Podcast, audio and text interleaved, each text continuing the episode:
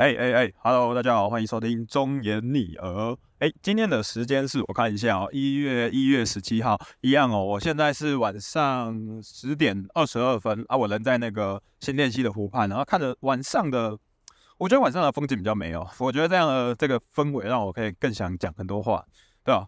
啊，我上一集的话讲到那个我们去菲律宾嘛，那其实我昨天 PO 了那一集之后。然后今天早上其实就我我朋友就就播哎来听喽，就是我一起去那个菲律宾的朋友，然后他就开始讲说哎我好多好多什么点都没有讲到什么的，然后我就说哎对可恶，因为我那个时候去的时候，我一开始我就一进一到那个海关，我就想说干我要来学一些素物语，然后就直接跟海关聊天，然后一直跟他说哎哎 how to say 呃 thank you in Cebu，然后还有什么 how to say 呃，good，very good in Cebu 什么的，所以呢，我今天呢这一集呢，我那个时候我朋友还说，哎干，你那个时候你整天你你去的那五天都一直讲这两句话，你应该现在呢这一集呢要来教大家做一件事情，就是呢用两句话玩变数物，哎，我觉得很赞，我这次应该就要来教大家这两句话，这两句话真的超屌，我跟你讲，我去这边怎么畅行无阻，超屌，你只要会讲谢谢。然后还有什么？还有那个很棒，我跟你讲超屌。我那时候想要什么东西哦，我常常听不懂，因为他们的那个腔调很怪。我就说一件事情，就是他们的谢谢就都傻了嘛。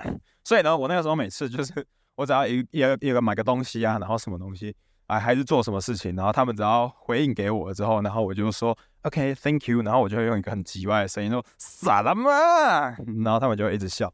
哎，干，等一下，我现在在新练习，我讲到大声的萨拉玛有点羞耻，旁边有人在跑步，但我不管的，反正我就是，我就是那个时候就是这样。反正我那个时候只要到处，然后有时候我们那个上，呃，上那个旅啊导游的车，然后那个导游总是会问说，哎，How's your trip 什么的，然后我们就会马上大声的说，My yo，因为 My yo 是很好的意思，就是 good 的意思，然后我们就是说 My yo，然后其实那个时候每次我们在车上的时候跟导游聊天的时候，我们也都聊一聊。然后他总是会问我们说：“哎，你喜不喜欢哪个啊？你喜不喜欢那个啊？哪个啊？”然后我每次就只会说 “my yo 然后最后才开始讲讲英文，才说什么哦，这个东西怎么样怎么样。而且那个时候就是后来我家的朋友都说，我觉得你好像没有把这两个两句话用在对的意思。因为我后来甚至什么事情，我只要爽的时候，然后听不懂的时候，我就。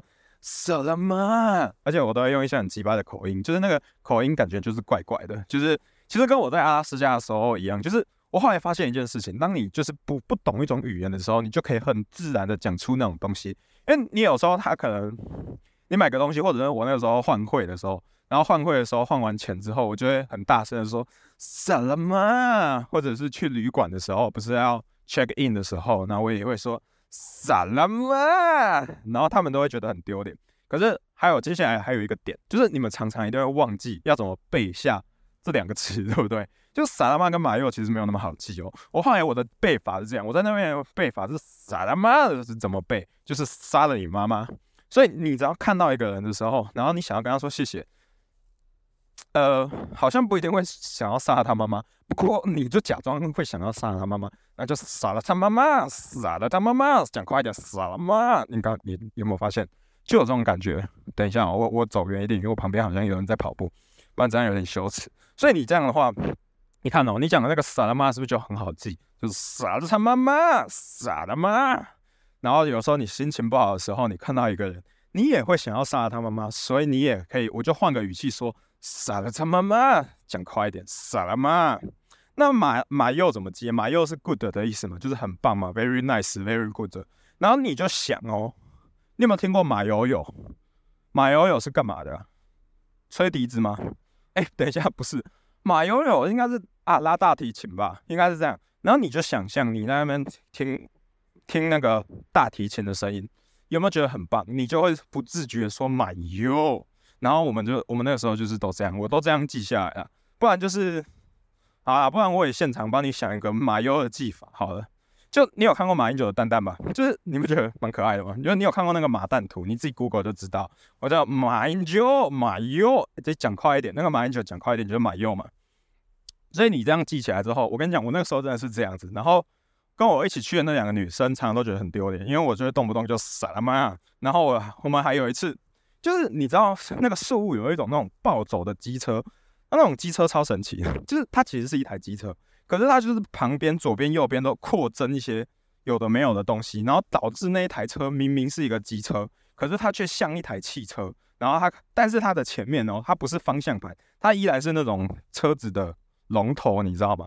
然后就是它可以载五个人，所以它其实常常有那种计程车，然后就可以载我们到哪里啊？然后只要收一百块披索，其实一百块披索大概不知道五六十块台币嘛，大概那样子吧。然后他就这样收，其实蛮他们这样子其实蛮好赚的。但是我我想说的就是，我常常在坐在上面的时候，然后就是。看到路上也有一些路人，然后我就会坐在那个车上，然后超大声的喊“萨拉玛”或者是“妈哟”。我跟你讲，我那个时候看到那些路人，他一定觉得妈的笑哎，这谁跟我笑？而且你你想想看，你换位思考一下哦，就是谢谢。然后如果说你在你在台湾路上，然后突然有一个人在骑机车，然后后面后座坐一个人，然后他在路上，然后看到你，然后这样他跟你。对望，然后骑过去的时候，呢，突然说谢谢，然后跟你讲，这是一种爽感，你知道吗？就是我觉得啦，你到国外去哦，你就是要去做一些舒压的事情，就是你不能只做那种泰式按摩。其实我们去的时候，每天都在做泰式按摩，可是你觉得这样舒压就够了吗？我是觉得不够啦。所以马柚跟萨拉玛是真的很好用的一个东西。OK，所以那个那个暴走机暴走那个机车，其实我真的觉得蛮好玩的。就是我觉得无论如何，其实你们如果去那个菲律宾的话，一定要体验一下，因为它就 它虽然像一台车，对不对？可是它也不会有冷气，就是非常的破破旧。因为他们的家家装的那些东西其实都蛮鸟的。就是其实我有时候甚至都觉得，我坐在那边会不会坐到一半突然解体都是有可能。可是我觉得啊，年轻的时候你就是要去体验一下，你不要去那边然后都坐那种叫那个 Grab 坐那个高级计程车，不好玩。我觉得你要的话，你就是要进入那个当地的感觉，那种 local 的感觉。因为像那边的话，其实那边的公车超夸张啊！那边公车其实很闹，就是它其实就是它的大小就类似大我们这种常常在台湾看到的大的箱型车，有没有？只是它从头到尾它都没有窗户，所以基本上它也不会有冷气。然后它外面可能就是那种蓝色的油漆，而且还会又会有一点斑驳。然后里面挤超级多人，就是我感觉看起来应该会有个二三十人吧。我跟你讲，那个时候那个我们都我们都叫它猪肉公车。如果你刚刚跟我说那个是屠宰车，我都信，因为它可能看起来很像。以台湾来讲，以台湾的角度来讲的话，那看起来就像屠宰场的车，有没有？就是就是常常你在高速公路上会看到那种吊猪肉的，然后那种车子。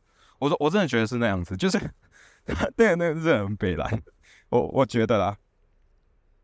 然后我想一下哦，现在的时候还有还有什么事事情？哦，然后其实我那个。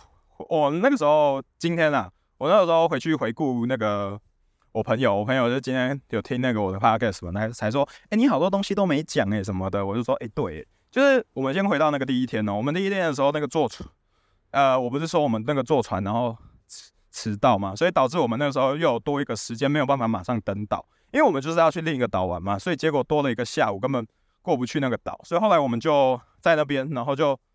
在附近逛逛这样子，然后就在附近逛逛，然后刚好看到两个蛮漂亮的中国小姐姐，然后聊，其实聊聊得蛮开心的，因为他们两个也不知道为什么早上没搭到船，然后要搭这个晚上的。然后最有趣的是，为什么我们可以聊起来，是因为三点的时候，就是三点的时候，不是我原本说大概预计船会来嘛，然后结果没来嘛，到六点，所以我们大家在那个那边附近逛的时候，才刚好遇到，然后想说，哎，怎么会有讲中文的人？然后就觉得。还特别亲切，然后我们就去，我就故意他们在那个吃摊贩的时候，然后我就故意问说：“哎呀，你们这个吃的是什么啊？”然后就让他跟我们讲话一下。然后后来我们几个，我们两个男的就直接中国小姐姐一定要好好聊天的吧？我们就一直聊天，一直聊天，一直聊天。然后就是聊到后来，其实我觉得真的是聊得蛮开心的，聊到一种。我觉得我跟他要微信，他一定会加的那种感觉，就是我跟我另一个朋友都这样觉得。因为后来，例如说我们坐那个那个很像那个很像难民的船的时候，他也跟我们坐在一起，然后我们就这样大家一起过去，然后感觉我记得我们跳岛成功了之后啊，那个时候已经九点十点了吧，晚上九点十点，然后我们呃我们要离开的时候，其实他还有问我们说，哎，我们接下来要去哪里什么的。然后只是说我们后来也没有交换一些讯息，蛮可惜的啦。但是我觉得没有关系啊，就是人生啊，总是要有一点遗憾啦，对吧？啊。然后我觉得，我觉得最后一天的话，我觉得最后一天我有点小雷的一件事情，我想跟大家分享。可是我觉得蛮好笑的，就是反正就是那天好像要 check out 吧，所以我们要搬行李什么的啊。然后就是呃，大概好像九点就要起床吧。然后因为最后一天的时候，我们好像还去了什么，我们就最后一天好像还去了一些。